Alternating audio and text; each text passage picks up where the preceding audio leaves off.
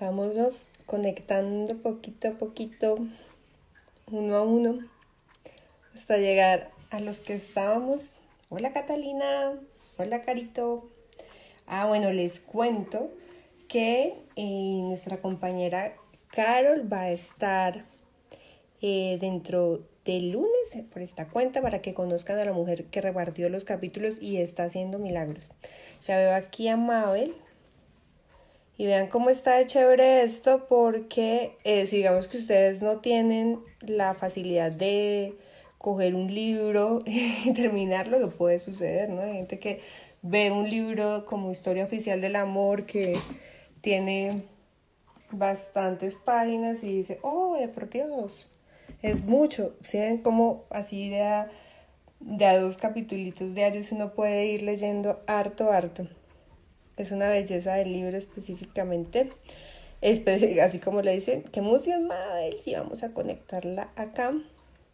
Es que a veces esto me toma el pelo de las caritas que no funcionan. Perfecto. Entonces está chévere aprender esta rutina de lectura de 40 minutos. Hola. Hola, espérate que te oigo bajito. ¿Cómo vamos? Bien, Bien, aquí emocionados de tenerte, todos están muy felices de poder escucharte leyendo. Y, pues no, que, que, muchísimas gracias por aceptar esta invitación. No, con todo gusto, Estefanía. Puso un punto muy alto. La estaba leyendo toda juiciosa, un punto alto. Y unos capítulos bastante duros. Y, y cuando me invitaron dije que qué delicia en este momento que estamos todos eh, confinados, leer juntos. Qué buena idea la de Estefanía y más viniendo de Ricardo, qué emoción. Sí, no, pues acá esto está haciendo un cambio en toda la gente que lo está siguiendo, es como que algo está pasando adentro. Sí. Eh, bueno, acá Ricardo dice que qué maravilla esta lectora y, y, em, y bueno, pues, ¿cómo te conociste con Ricardo para pasar a la lectura? Cuéntanos. Ricardo y yo somos, pero los mejores amigos, él no lo sabe tanto como yo.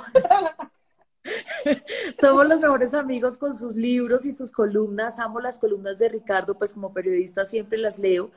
Eh, creo que Ricardo ha logrado conectarnos a todos. Es un poquito como las entrañas de este país cuando hace sus reflexiones en las columnas y sus libros como este, que, que es un libro bellísimo pero duro, pues habla de lo que somos, ese ADN que compartimos todos, no importa dónde vengamos, de dónde estemos, eh, sabe mostrarnos muy bien. Yo creo que es, es un artista además que, con un, que como que nos pinta, nos retrata en los textos que escribe y pues él sabe que yo lo admiro profundamente, los libros que, que escribe, me encantó incluso cómo perderlo todo, me fascinó, me encantó, me encanta el sentido del humor que plasma en sus libros y este libro es bellísimo. Creo que, es uno de los libros que más nos conecta con él, pese a que se da en Bogotá, como eh, la realidad nuestra como país, ¿ves? Que ha estado marcado con ese signo trágico de la violencia y él ahí en estas páginas lo pone de frente. Y muy cotidiano, ¿no? Que eso, pues obviamente es cotidiano, pero muchos lo sentimos lejano por una inmensa fortuna, pero pues que, que interesante poder meternos ahí en esa, en, la, en la cotidianidad a través de la historia de una familia. Creo que es muy valioso. sí, con sus generaciones y, y que nos permita meternos ahí es un privilegio, tal cual. Y sabes que me encanta esto que ha creado, esta comunidad que, para empezar a leer ya, que nos ha permitido acercarnos a él. Me encanta, por ejemplo, que en redes sociales, los, antes los escritores no tenían esa cercanía con sus lectores y él lo está haciendo y lo sentimos cada vez más nuestro porque realmente se conecta, no solamente pasa por los libros, sino que pasa por, por este lenguaje compartido. Erika Lucía, que es una lectora que ha estado desde el primer día, dice, todos nos volvimos amigos de Ricardo. Es cierto, es cierto. es real. Sí, muy bien. Eh, bueno, pues te dejo con el miércoles 24 de noviembre de 1976. Para los que tienen el libro, la página 304, ya llegamos a la página 300, amigos. Y eh, te voy a leer un comentario aquí antes de Estefanía, la persona que acaba de leer. Dice, qué suerte la mía compartir esta jornada con Mabel. Así que ¡Ah! todos también. Y a las 9 y 32 aquí todos de noche, guardaditos un viernes leyendo. Es un super plan, gracias, me gusta leer, Co por invitarnos. ¿Y empiezo? Sigue. Estoy empezando. Entonces, para todos, leemos juntos em, este muy bello libro que nos regala Ricardo. Miércoles 24 de noviembre de 1976.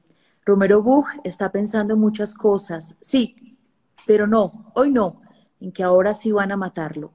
Se peina un poco el pelo que le cae sobre las orejas y se pasa las manos por las patillas. Se acomoda las gafas de carey en el puente de la nariz. Se alisa la corbata roja, roja, un par de veces más, mientras espía a una pareja de universitarias que le pasan por delante. Se arregla la gabardina, cambia de mano el pesado maletín negro de trabajo y mira su reloj de hombre. A las 6.33 pm, en la esquina de la avenida Jiménez con la carrera novena, a unos pasos nomás de su oficina y junto a un semáforo que se resiste a cambiar a verde, espera a que su segunda esposa lo recoja para ir a hacer unas compritas para el bebé que van a hacer en febrero, antes de ir a la comida de reconciliación donde su padre. Va a quejarse ante sí mismo, porque nada que llega. Paciencia, paciencia. Y entonces, allá abajo, delante de un bus verde y naranja de aquellos, y al lado de un Cinca y un Sastaba se ve venir el Willis de placas EX2674, que ha estado buscando entre las filas y las filas de los demasiados carros. Su esposa, Amparo, Amparo Silva, se detiene en la orilla de la avenida apenas lo ve a él con cara de estar a punto de desesperarse. Abre y le da un empujón a la puerta del Willis y lo mira como diciéndole, ay, ¿cómo te gustan los problemas? y se pasa a la silla del copiloto protegiéndose la panza de seis meses de embarazo, con la pericia de quien lo ha hecho ya tantas veces. Él, como sucumbiendo a un tic, se voltea a ver la ventana de su oficina en el cuarto piso del edificio. Ve por última vez la placa de lata 938 sobre la puerta enrejada de hierro. Y ahora sí se toca el costado del saco del vestido, porque sí, porque se le ha vuelto una maña hacerlo para confirmar que en efecto lleva la Walter 9 milímetros que carga siempre en la funda de adentro. Se trepa al puesto del conductor en el campero. ¡Ay! Que es un carro para el campo de batalla. Revisa que los espejos estén en su sitio. Repasa los cinco tableritos aquellos. Mañana le echo gasolina, se dice. Él, antes que, como cualquier hombre de izquierda acá en Colombia, no dejaba cosas para mañana se alista para pelear con los demás conductores. Por Dios, que él es malo para manejar, pero no tanto. Y entonces, cuando pone la mirada en el camino, viene el primer estruendo, el primer disparo. Y se alcanza a decir a sí mismo, mierda, mierda, como reconociendo enfrente a la muerte. Y no reacciona como pensó que iba a reaccionar el día en que lo mataran. No, no se entrega a la muerte como un soldado de la causa del pueblo en un país en el que no queda otro camino honorable aparte de ser mártir, sino que se enfrenta al hombre que ha disparado por la ventana de su esposa y forcejea y grita, hijo de puta, a pesar de los quemonazos y la sangre. Escucha un par de balas más, tras, tras, que rompen las ventanas en pedazos.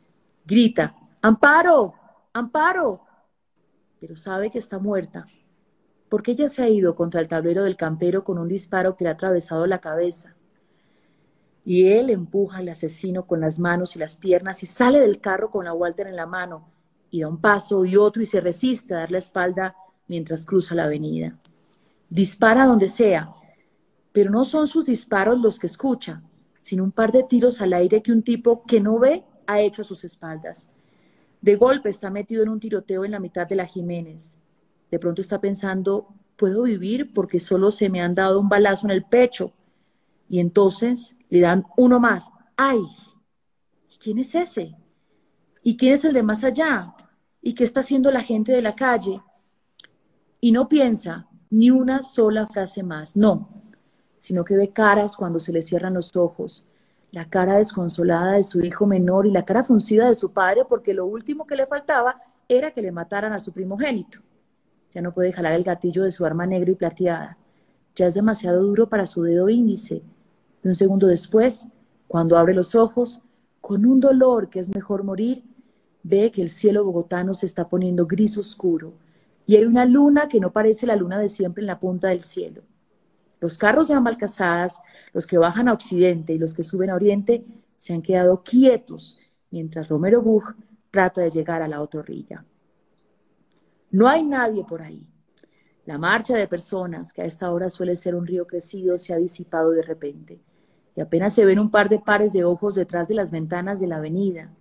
Solo el profesor Correa, que solo quiere leer en esta vida, porque dígame qué más cosas quedan por hacer, que hace unos minutos andaba cruceando las vitrinas de la librería Buchholz y ya va tarde a su casa a celebrarle el cumpleaños a su suegro, que se ha resguardado de los cinco o seis disparos de revólver perfectamente distinguibles secos, a la entrada de una papelería que ya ha cerrado las puertas. Se atreve a asomarse a la prolongación de la Jiménez y en medio del silencio que queda después de las balas, como si el silencio fuera un punto de fuga, ve caminar por la línea que divide la vía a un hombre ataviado con una gabardina. Camina erguido a un paso, como si no supiera qué está ocurriendo en Bogotá a esta hora del día. ¿Y este bruto qué hace ahí? piensa el profesor Correa. ¿No se ha dado cuenta de que está disparando? Y justo entonces nota que esos disparos que sacan chispas del pavimento van dirigidos al hombre de la gabardina, que se detiene, que se agacha y se yergue como si no lo estuvieran matando, sino apenas amenazando de muerte, gritándolo, y que se levanta a pesar de las balas y de los gritos. ¡Policía! Están acribillando un hombre. Y se dirige hacia la otra orilla de la avenida y avanza despacio como si el dolor lo hubiera conducido a la serenidad y al desapego, hasta desplomarse en el andén desierto. Le duele la espalda, le duele la nuca como una puñalada, le duele el pecho, le arde, pero desde la cintura está subiéndole el alivio, que es el frío en los huesos y el viento y el polvo de la calle están encerrándole los ojos. Romero Bug se está muriendo. Trata de tener un pensamiento final entre el amor y el arrepentimiento y la comida de reconciliación que iba a tener con su padre en un par de horas, pero solo le sale un por fin que no logra entender. ¿Por fin qué? ¿43 años? Juanito? Perdón, China, Nidia, Aurora, Bug, Romero, Aguirre. Se le están haciendo muy difícil respirar. Está seguro de que esa última bala le ha penetrado el corazón. Siente que la piel del tórax se le está desgarrando. Dios, qué dolor y qué extraño tener esta extraña tentación de rezar cuando se ha ido la juventud a la madurez con la sensación de que no hay nada más en este mundo aparte de este mundo. Tiene enfrente desde el pavimento la fachada empedrada e irónica de las oficinas del First National City Bank. Pero no se queda viendo esos arcos y esas puertas por mucho tiempo, ni alcanza a ver para dónde agarró el sicario tembloroso que le estaba disparando, ni se le ocurre mirar qué se hicieron los que andaban echando al, al aire, tiros al aire para quién sabe qué, ni nota que un agente del B2 que justo pasaba por ahí ha pegado la carrera cuesta arriba en busca de los conspiradores, ni repara demasiado en los tres tipos de corbata que han salido del edificio de la Asamblea a preguntar a quién mataron, porque el profesor Correa ha ido hasta él y se ha puesto de rodillas y está preguntándole qué puede hacer para ayudarlo. También está el vendedor de lotería de la cuadra, don Jaime Rojas, que siempre está ahí y sabe quién es el hombre que está muriéndose en el piso, pero no sabe bien su nombre pero cree que su apellido es Romero, pero ay Dios santo, ¿cómo, cómo puede hacer uno hacerle eso a alguien? El profesor Correa mira a todas partes, al cuerpo ensangrentado que respira aceleradamente y a la muchedumbre que empieza a rodearlos, como si se tratara de recordar para siempre esta escena. Sí. Un señor de sombrero y guantes, a estas alturas de Bogotá, se dice a sí mismo, eso fue el ejército, pero el corrillo de oficinistas alcanza a escucharlo. Un estudiante de la Universidad Libre le dice a su novia, yo sé que fue el PLA, yo tengo en mi cuarto el comunicado, y ella lo calla por si acaso. Muchos, quizás todos los que están ahí, todos los que están aquí, lo han escuchado alguna vez defendiendo al trabajador, de los pies a la cabeza, en algún acto político, pero ahora es difícil reconocerlo con la camisa empapándose de sangre y las piernas dobladas para que el tormento lo sea un poco menos. Y ahora sí que va a ser imposible gritar, mataron a Romero Bug, como se estila en este barrio, porque un par de agentes de la policía de tránsito se han puesto en la tarea de disolver la muchedumbre que está rodeando el cuerpo y se han puesto en la tarea de cargar a los dos cuerpos que están quedándose sin pulso, el del hombre de la gabardina y el de la mujer embarazada, para llevarlos en la parte de atrás de la patrulla, donde sea más cerca, el hospital de la Samaritana. Ya son las 6:40 pm. Ya está haciéndose de noche porque el paso del día no da tregua. Nadie sabe si seguir adelante con su jornada a semejantes horas después de haber visto aquella balacera, pero tampoco hay mucho que hacer aparte de seguir y de repetir, yo vi todo con mis propios ojos, porque ya está arrancando la patrulla. Romero Bux no ha perdido el conocimiento. En el asiento largo de la patrulla, animado por los agentes que le repiten, no cierre los ojos, mi doctor, que ya en cinco minutos llegamos al hospital ha alcanzado a recobrar sus razones para vivir y ha visto por encima lo vivido y lo aprendido, y el placer y la risa y las caras de la gente de siempre y las mujeres en los arcos de Cartagena y las peleas a muerte con quién sabe quién, y la infancia de su mamá en Fuentes de Nava, y las fugas en la noche y los arrestos. Pero como cuando uno se duerme sin querer, él se está muriendo ahora en el carro policial, está pasando frente de la casa de su padre. No pudo más, no, ya ni siquiera está sufriendo, ni está sintiendo vergüenza por dejar a sus tres hijos a merced de los discursos que arruinan el paso del mundo por el mundo, ni está temiendo la muerte, está perdiendo el pulso y está respirando muy poco. Se está yendo, ya no está. Se murió, Dios mío, se les murió por no haber llegado a tiempo. Pero, ¿quién iba a imaginarse nada de esto? ¿Y quién será este pobre hombre de 40, 43, 45 años al que ejecutaron como un enemigo? ¿Y por qué andaba ahí con una pistola Walter de 9 milímetros? ¿Y qué estaría esperando para tener que llevar entre los bolsillos un proveedor y un cartucho para el arma? ¿Y a qué parientes habrá que avisarles que no va a llegar? Tiene los ojos cerrados, tiene el semblante en paz. No es uno de esos muertos que parecen atrapados en sus cadáveres y haciendo todo lo que pueden para volver en sí, para reclamarle a quien corresponde eso de tanto penar para morirse uno. Su esposa, Amparo, el cuerpo mejor que era su esposa, en cambio, sigue con vida.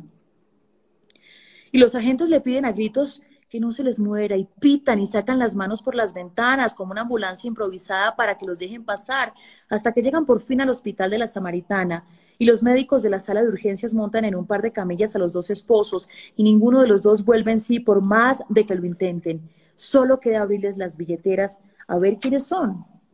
¿Quiénes eran? Perdón. Silvia Santofimio Amparo, nacida en 1946 en Garzón Huila. Romero Buja Alfonso, nacido en 1933 en Cartagena, Bolívar. Mataron a Romero Buj, dice en voz alta, por fin un médico que acaba de reconocerlo. Romero Buch, sí, el político que tenía fama de conquistador de mujeres y de nervioso, que era el hijo de Romero Aguirre, el senador, el contralor, el candidato, que estuvo casado durante muchos años con aquella abogada, Nidia Tobón, que luego ella fue testigo de las acciones del terrorista Carlos el Chacal, que tenía tres hijos de ese primer matrimonio, que luego de años de eludir las persecuciones de los gobiernos de derecha que suele darse este país, de pertenecer al Partido Comunista con el fervor de un fundamentalista, de haber sido corresponsal de la agencia oficial del régimen maoísta, porque se quiso ir o porque lo sacaron, cualquiera de las dos, había tomado la decisión irrevocable de abandonar la actividad política que tanto dolor le había causado a su padre que vivía con el estómago revuelto por culpa de tanta injusticia, que desde su oficina, a los 43 años, continuaba siendo el elegantísimo asesor de varias organizaciones sindicales de izquierda y seguía dictando su afamada cátedra de Derecho Laboral en la Universidad Libre. Pero todo el mundo sabía que había descubierto lo peligroso e inútil que había sido para él y para todos haber vivido anclado en la teoría y estaba revelándosele el fanatismo y al delirio. Pobre Romero Buch, estaba disfrutando la vida en la práctica por fin, sin el desenfreno y la imprudencia de hacía apenas unos meses, unos años, pero por cuenta de sus arengas contra la inagotable derecha colombiana y su denuncia constante de los patronos esclavistas de esta tierra y su empeño de complacerse en la vida como si fuera a morirse muy joven, yo no llego a los 50, repetía, yo no me muero de viejo. yo no muero de viejo. En el camino había dejado un reguero de enemigos tal que cualquiera de ellos pudo haber dado la orden. Yo lo conocí una vez hace miles de años, exagera el doctor, y desde ese día quise verlo de nuevo porque brillaba. Uh. Duro. Fuerte, me tocó un capítulo fuerte. Sí, sí, sí, muy duro capítulo que habla mucho de los episodios de violencia en nuestro país. Creo que llegamos a quebrarnos un poquito ahí en medio de la muerte, pero como está bien escrito, eh, permite uno sentir lo que quiso Ricardo darnos en estas, en estas páginas. Espero que les haya gustado. Sí, acá, acá dice Ricardo justamente que una lectura extraordinaria y, y, hay gente incluso que llega y dice que es su lectura favorita hasta el momento. ¡Ay, qué emoción! ¡Qué emoción! Mal, mal que me hubiera ido regular leyendo este libro tan bello y, y, más en una noche de viernes antes del Día de la Madre acompañándolos, ¿no? Sí, sí. Ay, no, muchas gracias. No sé si quieras decir algo antes de terminar el en vivo. No, pues que de verdad que esto de sentirnos más cerquita desde la lectura, gracias Ricardo por invitarnos, sé que está allí, por invitarnos a compartir este espacio tan íntimo, fíjate, en espacios como en la casa, leyendo, eh, pues es una conexión fantástica con uno de nuestros escritores favoritos, a quienes él nos ha acompañado, nos ha invitado a acompañarlo y que se repita. Yo creo que esto cambió la forma también de leer. Yo también tengo lágrimas en los ojos, me metí en el papel, yo también sí, tuvo como fuerte ahí esa despedida, pero, pero bueno, un abrazo para todos, qué bueno que se hayan conectado y buenas noches y lo seguiré escuchando. Ricardo, un abrazo y para todos tus lectores. Y, y que en realidad, pues obviamente estas personas murieron, pero si uno las siente vivas mientras mientras va pasando. Así que esto es una cosa como que demuestra una vez más que el tiempo en realidad es una cosa que está aquí. Y acá en el corazón.